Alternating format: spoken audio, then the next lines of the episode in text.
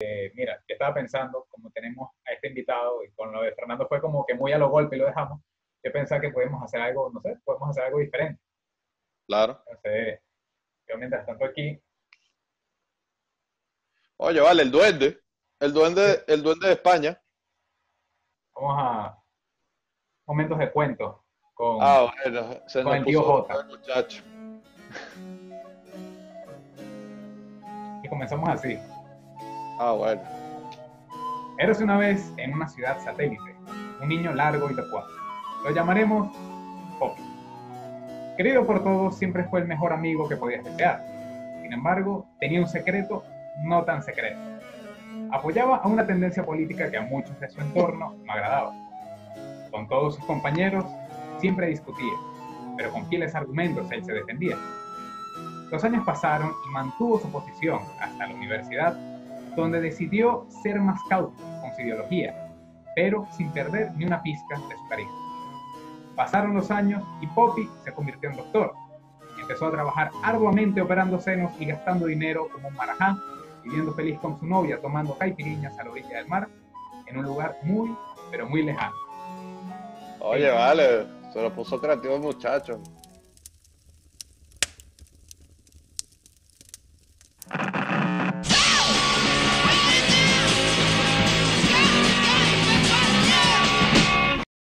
Bueno, este es el, el tercer episodio de Leña para la Candela, siguiendo quemando todas las opiniones que se hablan en internet, opiniones que pueden ser buenas, malas o patéticas o excelentes. Eh, y bueno, para aquellos, y, por- y para aquellos que se siguen suscribiendo y viendo el, el programa, gracias. Compartan, escriban los comentarios, aún si sean para insultarnos, que bueno, que feos son, eso, eso, eso aporta bastante. Y que recuerden que, que no tan solo estamos aquí en YouTube, también estamos en Anchor, Spotify, por si no quieren ver esto, si lo quieren escuchar. Y bueno, ahora sí, ya se nos va a unir el invitado número 3, o bueno, el invitado del episodio número 3 de Leña para la Candela, el doctor Daniel Márquez. El doctor, doctor del comunismo. Doctor, bienvenido al programa. Miércoles, ¿cómo están? Oye, vale. ¿Me escuchan? ¿Me escuchan? Eh, Doctor Stranger. Coño, ¿qué más? ¿Cómo están? Oh, fino, vale. ¿Qué más, bro? la, la opulencia te, te, te nota, ¿vale? Que la, No, mira la estás pasando. Mira, mira, mira este farandulero, mira, mira esto. Mira, ¡Epa! Oye, vale, lo que, lo que hace vivir el capitalismo del sur, vale. No, no, estoy, estoy en consumismo total. No se Oye, vale. vale. Estos son de una amiga. Igual que la camisa de, de canguri, del Mira, co- cocodrilo. Marco Polo, Tommy Hilfiger. Mira, la voz, mira. Verga, chavo. Oye, saludos a los patrocinantes de la. Coño, Sí. Sí, Bueno, Poppy, aquí, nosotros hicimos aquí una introducción falsa, ¿no? De una historia tuya.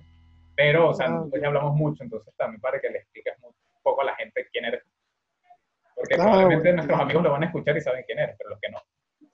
Porque, bueno, sabía- dijim- eh, avisamos que te dicen Poppy, bueno, tú explicarás por qué, y bueno, que también en los hospitales las enfermeras siempre dicen, doctor, venga para acá que su novio se fue. Está bien, está bien. mentira, mentira. Saludos a la novia de Poppy. Está bien, está bien. Bueno, entonces me presento entonces, ¿no? Sí, chamo, ¿de quién eres tú? Bueno, bueno, yo soy Daniel Márquez, este, tengo 27 años de edad, soy médico cirujano, graduado de la Universidad Central de Venezuela, Escuela Luis Racetti. Actualmente estoy aquí radicado en Chile, en Santiago. Eh, tengo dos, dos años acá en Chile. Dejé el país porque, bueno, ya todos saben el cuento de Venezuela, un trauma. Cuando el sueldo no me alcanzó para, para comprar el mercado, el último sueldo que, el último, el último sueldo que, que cobré de médico me alcanzó para un cartón de huevo y un kilo de carne y con eso ya, obviamente, claro, con cetatica incluido. ah, Entonces bueno, yo dije, pero- no, mijo, no, imagínate. Entonces yo dije, no, chamo, me voy de esta vaina. Y bueno, y, y afortunadamente me dio muy bien acá. Este, mis amigos del colegio me dicen Poppy, pero realmente es Poppy por, por mi hermano. Yo heredé, ese, ese eso apodo fue- de mi hermano. Eso fue Eso fue porque- incluso los profesores, ¿no? O sea, Ese, eso que lo heredaste, porque incluso los profesores recuerdo que te decían también poco. Claro, claro, porque eran, mis, eran, claro, las profesoras de mi hermano, pues después me tocó verlas a ellas también, entonces me empezaron a decir que sí, Laura y Astrid y todos ellos me empezaron a decir Poppy, y Fátima, todos ellos. Este, y bueno, a mi hermano le decían Poppy porque tenía el pelo como, un, como el payaso Poppy. Entonces los chamos de quinto año de su momento, pues le dijeron, mira, este chamo se parece a Poppy y tal. Entonces así quedó él, y después me pusieron a mí eh, Poppy Junior, los amigos de él y, que, y después quedé yo como Poppy, pero para ustedes. Pues. Claro, claro. sí, sí, bueno, este, y nada, chamo, eh, bueno, aquí estamos en, en esta ciudad.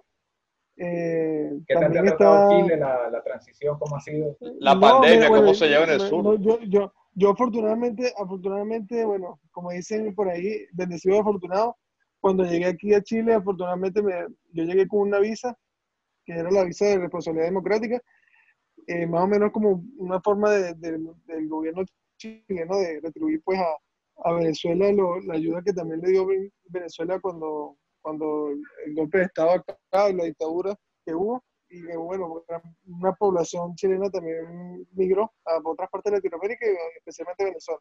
Entonces, bueno, eso como que una forma de retribuirlo y yo aproveché justamente cuando yo había decidido irme de Venezuela, este, ya yo tenía pasaje comprado, ¿no? toda esa vaina, eh, ya tenía todo listo y me, y me salió esa visa y me, bueno, me vine para acá. Oye, buenísimo, eh, Daniel. sí, y, no, y de verdad que al final todo, desde que llegué, eh, tuve apoyo de mis amigos que estaban acá, ya, ya médicos también, estaban en el proceso de reválida. Y nada, comencé yo primero con la reválida mía de médico, que había que estudiar bastante pues para la prueba, porque no es tan fácil y después de decir se, también se puso a estudiar y pasamos todo eso y bueno, ahorita estamos Bueno, bueno, para empezar por ahí, Daniel, este, ¿qué tal ¿Qué tal te han tratado a ti en Chile? Tú como médico, ¿qué tú has visto con respecto a los venezolanos? ¿Cómo, cómo es un venezolano en Chile actualmente? Antes de la pandemia, obviamente. Claro, claro. Bueno, antes de la pandemia ya tiene estallido social. Porque ah, bueno, no, no, pero podemos, pero también eso dentro de la parte del país, porque es algo que está pasando. Pues. Entonces, ¿cómo se vivía los venezolanos que tú conocías? ¿O tú como médico sentías un trato diferente o era algo igual para todos? Mira, yo desde que yo llegué aquí a Chile, yo no he tenido ningún, en ningún momento ningún acto de xenofobia ni nada de eso. Aquí la gente es bien, es bien civilizada en ese aspecto. Y a diferencia de otros países a ellos. Bueno, al comienzo, al comienzo, al comienzo los pacientes yo no les, no les entendía. Tenía que eh, hacer el esfuerzo, pedirle que me, que me, que me repitiesen. Pero, bueno, al final después ya me, ya me acostumbré. Claro, no se me, no, no, se me ha pegado la, la, forma de hablar de ellos porque yo soy muy malo para, para, para imitar. Ahora, si tengo que utilizar ciertas palabras propias de acá. ¿Como cuál? ¿Como cuál? O sea, yo, por ejemplo, aquí le dicen al estómago, le dicen guata, Guata. Este, Guata. Entonces, Guata. Como un nombre de origen, tiene la parte indígena, tiene una. una ese es su origen. Sí, yo creo que desde por ahí. Mapuche. Este, le dicen Guata, o le dicen, este, ¿qué más le dicen aquí a la vaina? Eh, eh, la madre, bueno, eh, eh, ah, bueno lo que sea, exacto, tiene sus palabras, pues. Para todo, tiene para todo, tienen una, tienen una vaina. Por ejemplo, aquí el refresco no le dicen refresco, le dicen bebida. Este, lo que pasa bueno, ahorita no me recuerdo, pero son varias cosas. Los alimentos tienen su propia. cuando claro. empezaste a ejercer de nuevo en medicina, alguien te dijo algo en particular y tú te quedaste como, mire, señor, no le entiendo. Mira, una, habla, una vez, me habla bien, no le voy a poder entender qué, qué es lo que quiere. Este, o sea, a, la, a, veces tenía, yo más, más bien ellos no me entendían a mí porque me decían que yo hablaba muy rápido. Pero aquí hablan más o sea, aquí hablan muy rápido también. creo que ambos somos, eh, o sea, ambas de personas de cada país hablamos, hablamos muy rápido en general. Nosotros hablamos muy rápido, ellos también hablan muy rápido, lo que pasa es que hablan con mucho modismo. Y eso, pues coño, uno al comienzo no estaba acostumbrado, pero ya claro. después Después Cachay. sí, sí. Ah. Cachay. después Cachay. Bueno, y Bacán, bueno, Ariel, es como un, Bacán es como un chévere también. Claro. Bueno, Ariel, para ir llevando la, la, el tiempo aquí, entonces, ¿cómo tú te has sentido allá? Bien, el trato como venezolano. y a lo que tú ves. no, yo me he sentido súper bien. Desde que llegué, chévere. Sí, de verdad que no, no, no, no, no he tenido ningún problema. Y claro, lo que pasa es que eh, eh, yo veo que, bueno, yo, lo que pasa es que yo también ya después empecé a ejercer como médico y de verdad que aquí eh, hay una diferenciación bien marcada en cuanto a, uno se da cuenta, hay, aquí parte del estallido social y todo el peo que hubo aquí, pues uno se da cuenta que hay un peo de desigualdad también arrecho. Entonces, claro, tú puedes decir que tú eres médico y obviamente te van a tratar mucho mejor con respecto si quieres abrir una cuenta en el banco, pues rapidito todo. Claro. pero yo creo que eso es algo que pasa en todas partes también, ¿no? Claro, claro. Sí. pero eso se ha visto desde Eso es normal. El doctor te da un estatus. Exacto. También. Pero, tú te ganaste tu estatus de estudiando. No, no, por supuesto, por ah, supuesto, ah, bueno. por supuesto. Ah, bueno. Pero, pero bueno, pero hay cosas que hay cosas que yo me he dado cuenta de que estoy aquí que simplemente eh, eh, o sea, es evidente, pues hay, un, hay, una diferenciación bien importante en las clases acá y que eso es, es, una realidad. Pero sin embargo, obviando ese tema, sí me he sentido, sí me he sentido bien desde un principio y, y a los otros compatriotas que están aquí en Chile, pues le ha ido muy bien y la comunidad venezolana es grande, aquí nosotros somos casi 280 mil venezolanos que estamos acá en Chile y hemos tenido una buena recepción acá y aparte que gran parte de la migración que ha venido aquí a Chile es gran parte profesional. Entonces, como un 70% de la población venezolana que está aquí tiene al menos una educación superior. Y creo que es una de las ventajas de nuestro sistema educativo en Venezuela, pues que tenemos acceso a la educación gratuita y todo el mundo tiene al menos la posibilidad de que le echa bola y que no la, que, que no la aprovecha, pues bueno, se meta bailando o, o otra mierda. ah, bueno, o se pero, Pero, pero, al menos, pero al menos está la posibilidad, ¿me explico? Entonces, muchos de los que han venido para acá, aparte que la lejanía del país con respecto a nuestro país es bastante, entonces lo, la primera oleada de migrantes que vinieron para acá pues tenían mayor poder adquisitivo para pagar pasadas de la vaina y después vinieron otras oleadas de migrantes de menores recursos, pero también que bueno que le echan bola y bueno. Está bien, claro. Aquí ha sido bueno. Claro, bueno, bueno, Daniel, para llevar un poquito la cosa, porque tú te caes, hermano. Ya, ya que mencionas un poco de la, de la desigualdad de poderes hay una faceta muy particular que recordamos muy bien de nuestra época de colegio, que era tu ideología política al momento de defender. O sea, mi pregunta va, o, lo que queremos tratar hoy es de, desde, no sé, desde el, antes de irte, que fue 2017, 2018, más o menos. 2018.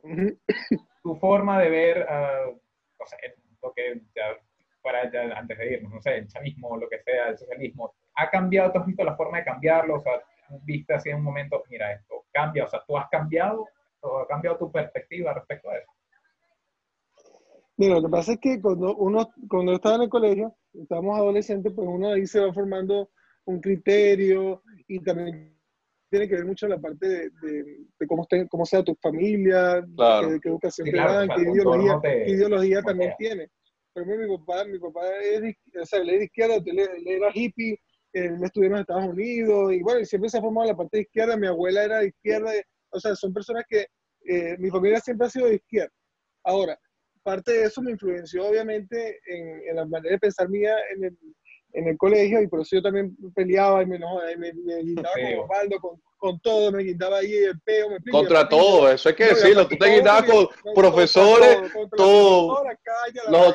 si estábamos en noveno, te guindabas con los de cuarto, quinto año, sí, con todo el mundo. Pero, pero, porque tú eras como Mike Tyson peleando con todo el mundo. No, yo peleaba, pero bueno, pero pero para, para tener esa, eh, pues, bueno, tenía que tener agallas también para poder, poder, pelear con todo, porque eran todos, 30 personas contra mí, y bueno, yo de buscar mis argumentos, mi vaina, y a veces me ganaban, a veces yo ganaba, ¿me explico? o, o, a veces quedaba neutral. Y claro, en ese momento pues también la, el, habían cosas que se podían defender en su determinado momento porque la vaina no era tan descarada. Y claro, todavía, todavía, el país no estaba tan vuelto nada como, como, se convirtió después. Claro, entonces había, había, exacto, habían cosas que eran destacables, me explico, que yo podía eh, agarrarme de eso para poderme defender y en base a la formación que yo estaba teniendo en ese momento. Ahora, posteriormente que yo crecí, pues que ya, ya uno tuvo la oportunidad de ver otras cosas, más mundo. Yo tuve la oportunidad de ir a Canadá y vi el, sistema de cómo es en Canadá, que la vaina rechísima, en Vancouver, espectacular. Entonces uno se da cuenta y después viajé a Argentina, vi otro, fui a otros países y bueno, me di cuenta más o menos cómo los sistemas y uno se va creando su, su, Su su propio criterio. Sí, yo, yo Su también me criterio, acuerdo ¿no? mucho de esa época Entonces- tuya, bueno, cuando estuvimos todos en la universidad, que ahí fue cuando yo vi que cambiaste un poco, como que abriste más la mente hacia que, bueno, esta gente tiene su falla, Claro. tiene fallas. creo y- claro, claro, y aparte que, bueno, que, eh, por ejemplo, Chávez, pues, eh, habían cosas positivas en, en cuanto al ideal. Eh, yo aún, aún lo mantengo, no, no es, no es que no. O sea, habían cosas que yo veía que se o sea, tú te consideras un, chavi- un chavista originario, No. Popi. No, no. Eh, un endo, No, eres un así. endógeno. No, no, no, no, tampoco así, pero no, pero hay cosas de la idea, de la idea socialista que no, que no están malas, pero el problema es que siempre cuando lo tratan de hacer y las tratan de aplicar, las coñetan. y Pero tú no crees que el problema, el, el problema, Daniel, no es tanto como que siempre buscar esta separación derecha, izquierda, y sino simplemente tomar como las ideas que sean buenas, sin, Exacto. para no crear ese, ese mundo polarizado que, que tenemos. Yo, por lo menos, cuando me dicen izquierda, sí tengo un rechazo fuerte, porque mucha gente, y bueno, tú lo sabes, que, utiliza eso para controlar a los, a los demás. Pero yo reconozco que hay ciertas ideas que creo que no son, porque el problema es que las toman y las meten como que, bueno, solo la izquierda eh, le importa a la gente, solo la izquierda tiene orientación social, los de derecha quieren acabar con todo por los empresarios. Yo creo que eso no es así, porque yo me considero que no me gusta que se hable de izquierda a derecha, yo me considero de derecha, pero a la vez tengo conciencia social y vivo en un país, Canadá, donde hay capitalismo salvaje, duro, pero hay una responsabilidad social con los demás. Pero ese dinero no viene gratis, es pagado con los impuestos que pagamos duros aquí todos, pero felices porque todo funciona. Al final, Pero eso es un estado social también. Lo que pasa es que al final, utópicamente, es un trabajo que se tiene que dar de lado y lado. O sea, tienes que tener el interés social, que, tener, o las ideas sociales que tiene el lado izquierda con la manera que hace la, la derecha de hacer las cosas, que las construye. O sea, porque siempre, también siempre crecimos con, ya por cuestión de- del país nos moldeamos con que todo que se hace de la parte izquierda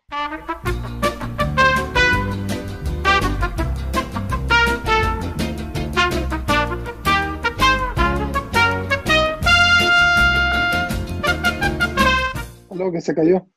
Ahora escucho, escucho. Ahora sí, perdón, que se cayó la vaina esta. Oye, empezó el saboteo de Corantel, ¿vale? Coño, bueno. No, no, esa es la iguana. No. Bueno, para esto es, esto es, esto es así, chamo. Estamos aquí. Ent- Ajá, entonces cuenta, lo que me estás contando. Sí. Nada, o sea, bueno, eh, no sé hasta dónde pudiste escuchar, o sea, que, que siempre ha sido como, el- quizás apoyando un poco lo que dice Osvaldo, que siempre es un lado como de, de- debería ser las ideas que tiene la izquierda, apoyar con el trabajo que hace la derecha, es decir, porque siempre hay como esa unión de ambas cosas, pero ¿por qué? Porque nosotros venimos de un lugar que ya, siempre que te dicen la izquierda, o sea, de hecho creo que el 99.9% de los venezolanos que están, por ejemplo, aquí en España, tú le dices algo de izquierda y lo rechazan eh, brutalmente cuando es, son cosas distintas a lo mejor de este lado, pero nosotros ya tenemos una perspectiva, ya estamos como eh, preparados para, para aceptar una, una realidad.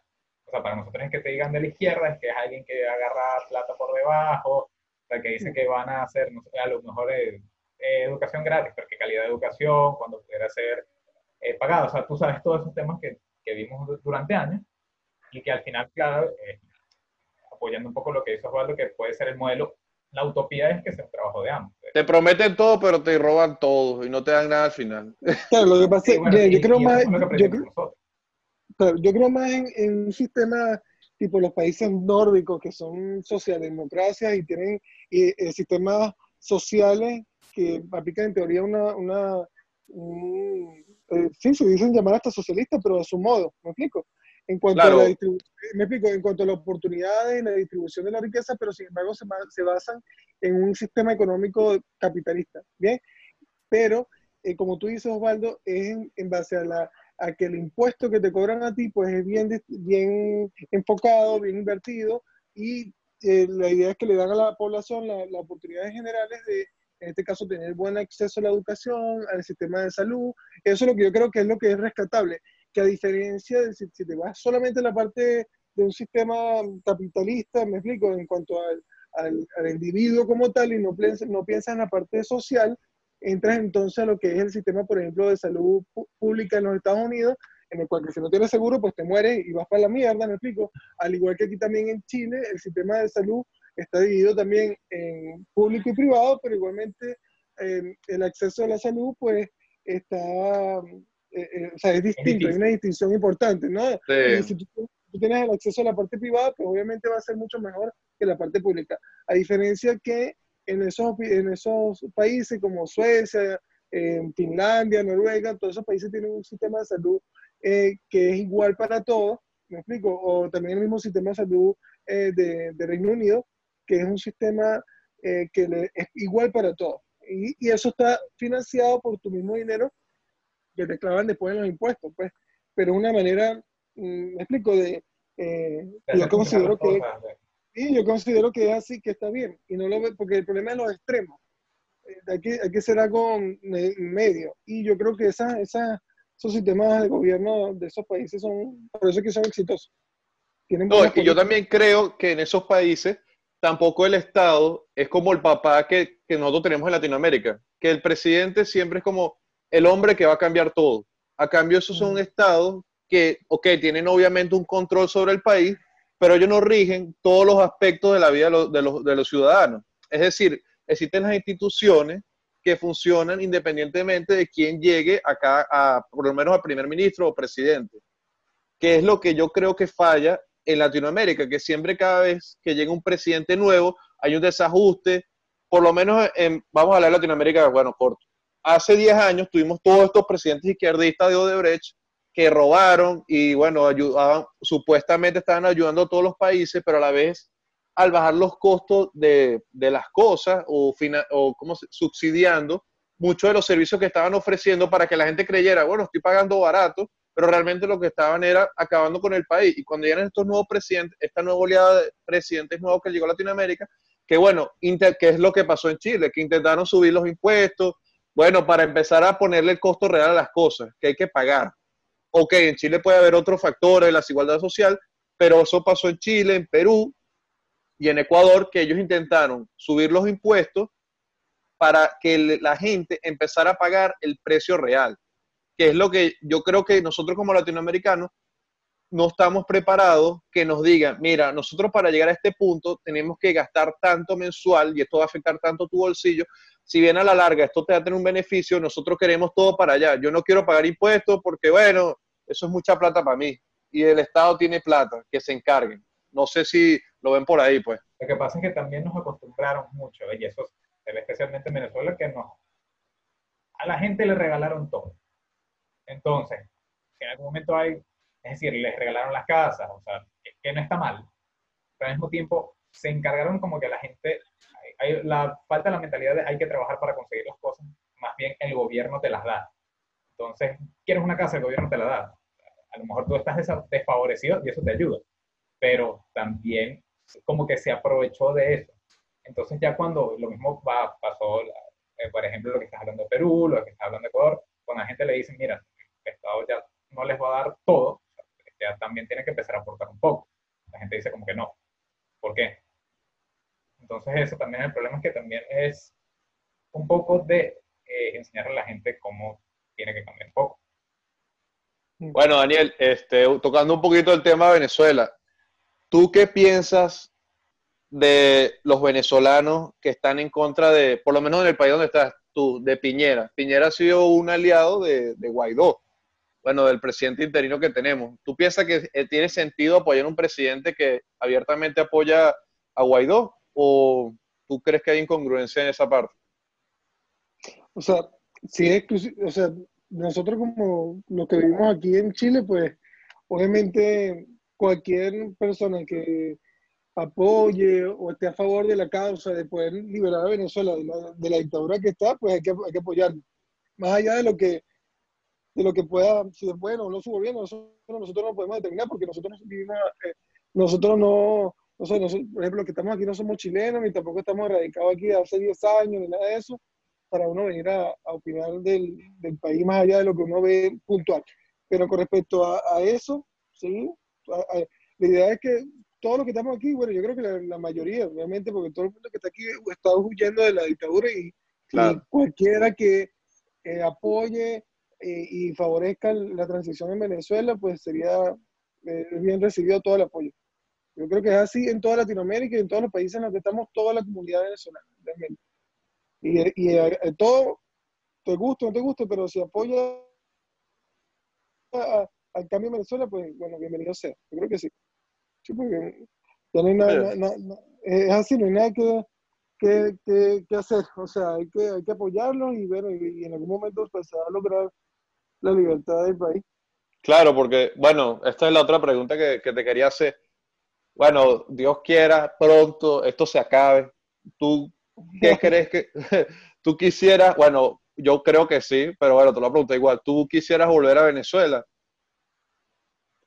Claro. Ah, ok. es que para, mí, es que para mí nunca, nunca fue una opción fue irme de Venezuela. De verdad que nunca, yo nunca pensé irme de mi país. Desde que estudié en el, en el Miami y después estudié en mi universidad, yo iba a hacer mi posgrado en la universidad, en el Hospital Universitario de Caracas, cirugía general, cirugía plástica y empezaba después a ejercer en Venezuela. Esa era mi planificación de vida. Bueno, pero a raíz de las circunstancias, pues todos estamos regados en el mundo este, y hay que replantearse las cosas, pero bueno, siempre ha sido mi, interés en algún momento regresar a mi país y de formarme en Venezuela. Claro, De hecho, aquí nos estamos ya adelantándonos un poco, pero tomando pie en lo que mencionó Osvaldo. De regresar a Venezuela, ¿qué crees que lo que tú le puedes aportar? ¿Qué le aportarías tú a, al país? Bueno, nada, este, en este caso, mm, eh, bueno, dar, brindarle mi, todos mis conocimientos y mis servicios es a la, a la salud del país y, de lo que yo pueda ayudar en la reconstrucción del servicio de salud, de sanidad de, de, Venezuela. Y bueno, en este caso primero tengo que terminarme de formar para yo después poder aportar todo lo que aprenda a la curar a las personas. Y yo creo que es algo mixto, pues, pues obviamente uno, uno eh, estudia, es para después obviamente tener su familia, generar dinero, pero creo que en el caso de Venezuela, en las circunstancias en las que está, y hay que ayudarla a, pasar todo este trauma eh, en el cual tienen sumido a la población y el sistema, en este caso por mi parte que soy del área de la salud, pues ayudarlo a reconstruir. Hay muchas fallas, muchas cosas que se están haciendo de la manera incorrecta y que se han descuidado en muchos aspectos. Solamente por, darle un ejemplo, en, cuanto al combate contra la malaria, eh, que son enfermedades que ya se habían erradicado en Venezuela y que por descuido y malas políticas pues ya es una epidemia en el país. Y en el caso también del sarampión, disteria, imagínate, eso, es terrible. O sea, que eso son vainas que se, que se protegen por vacunas y como no, hay campañas de inmunizaciones eficientes, pues obviamente no tienen la población inmunizada y, son propensas a, que el virus se, propague.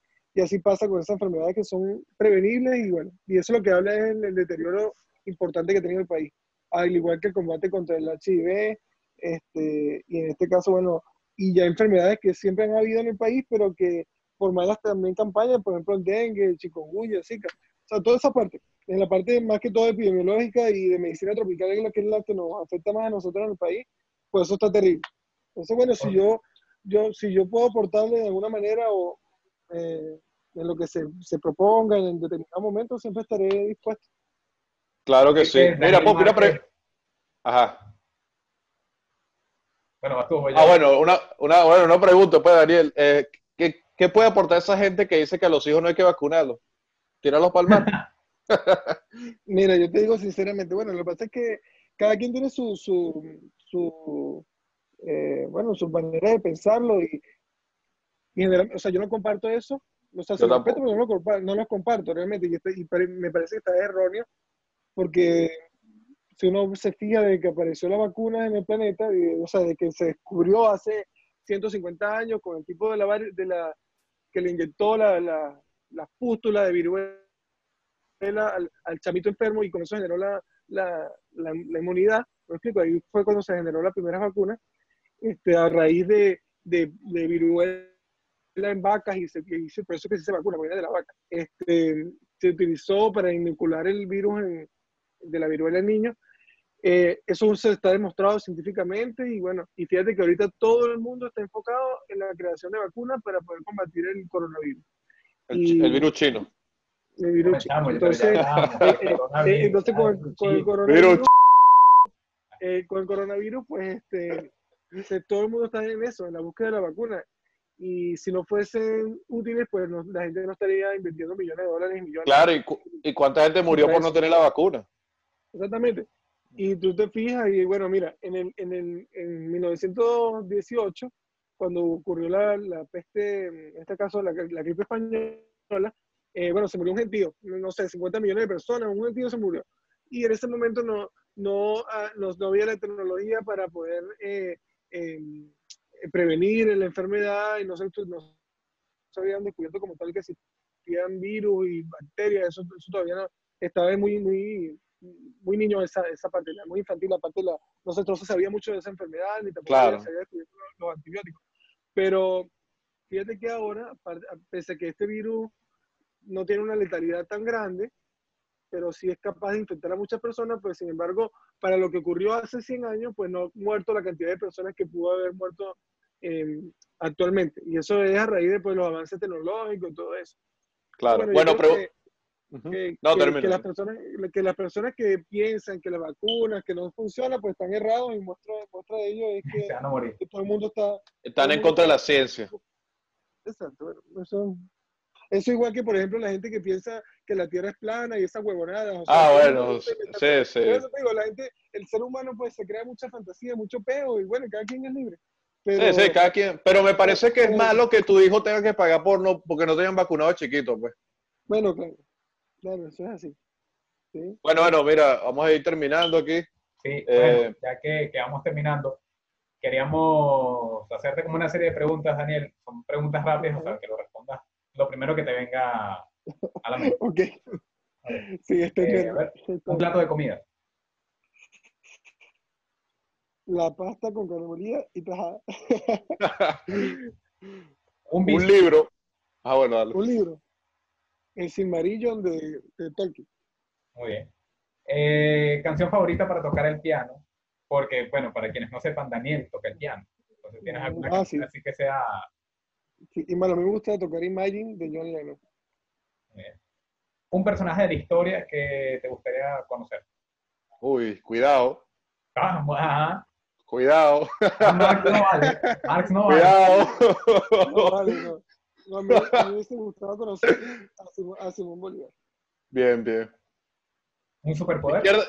Ajá. Un superpoder. Coño. Eh, creo que volar. Mira, parece- Popi volador. Popi, ¿te consideras ex chavista? Ex chavista. Ex chavista. Bueno, Ah. es que en algún, en algún momento lo apoyé, pero Mójate, mójate. Di lo que vas a Ah, decir. Dilo, dilo. ex Mira. chavista. Bueno, pues no, no le va a quedar. eh, bueno, pues, si lo quieren considerar así, sí. No, no, bueno, aquí te No, respetamos eh, tus ideologías, Daniel, tranquilo. No, pero no, pero no, no, no me considero nada de, nada de eso. no. A ver. Estoy. Eh, el momento más divertido que te haya pasado ejerci- ejerciendo medicina, ya sea estudiado o estudiando o ya trabajando como tal. O sea, un momento que tú digas, esto ni pasa en las películas. Eh, coño, no sé, este. mm, Cuando la India te quería agarrar a besos. no, yo no sé, no, no sé. Una, no sé, una, una vez me pasó algo eh, que estaba en, estaba en Argentina porque tenía que ir al Congreso y me pasó que estaba en una sala de urgencia y eran como las 3 de la mañana y yo estaba tenso porque no nos terminaba de, de- no, no atendía, la, la atención era muy lenta. Y entonces en ese momento habían personas durmiendo dentro del ambulatorio y todo el mundo, bueno, todo el mundo estaba asustado. De repente, bueno, estamos echando cuentos, todo el mundo ahí divertido. Y, de- y entonces empezaron a llegar como emergencias y todo el mundo se empieza a poner más tenso aún. De repente aparece un payaso. A las 3 de la mañana llegó un señor que era un payaso, era un payaso disfrazado. Y entonces uno de los señores que estaba cuidando el lugar, eh, que era también un señor de la calle, dice, che, pero tú qué haces aquí? ¿Y qué haces así vestido? Bueno, y entonces todo el mundo le, le- entró en una, una- le dio un ataque de risa porque el tipo se quedó parado y no hablaba, sino con una sonrisa. Y dije, pero esta gente, este tipo, ¿dónde salió? Un tostadito, tostadito. Bueno, y entonces, bueno, eso es algo muy, muy gracioso que, se me- que me pasó, que siempre me recuerdo cuando Claro, estaba allá. Pero sí, eso, así. Me han pasado cosas muy desagradables también, pero De hecho, Pero bueno, para otra próxima oportunidad nos echa esos cuentos Claro. también. terrible, terrible. muchas cosas que, que, que contar.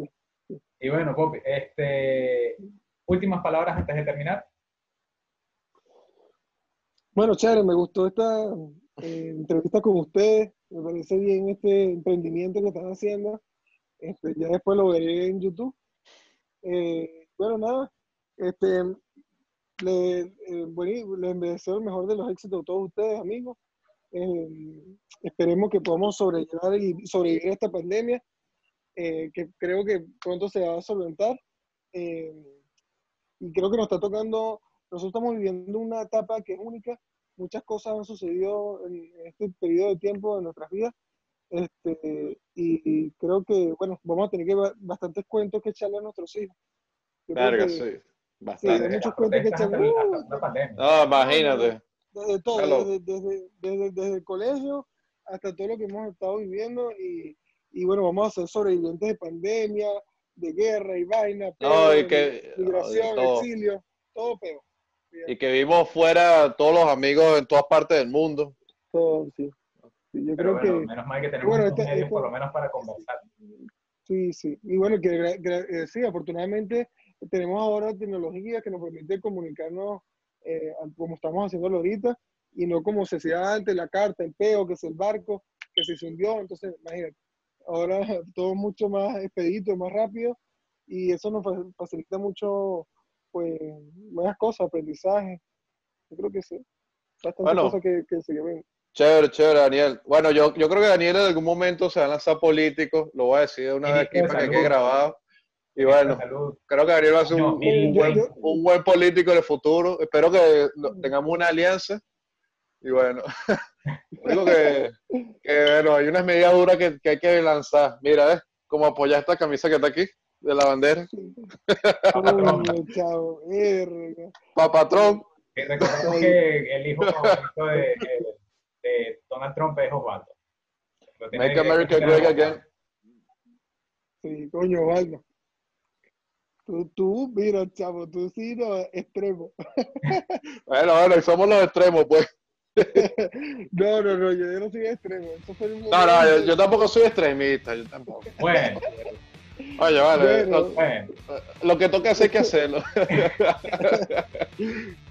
bueno, Oye. bueno, Ariel, gracias por, por acompañarnos aquí, pues, y bueno, esperamos que, bueno, una próxima también nos vuelva a acompañar. Bueno, gracias a todos los que escucharon nuestra conversación con Daniel. Les recordamos que, eh, bueno, dejamos, eh, esto no tan solo lo pueden ver en YouTube, sino también escuchar en Anchor y en Spotify. Les dejamos los links abajo en la descripción, además de la recomendación del libro de Daniel. Así que, bueno, esto, es, esto fue Leña para la Candela, un programa Sí, sí. libre de autocultura. Sí, echando pura leña aquí, pues, sin importa nada, quemando a los...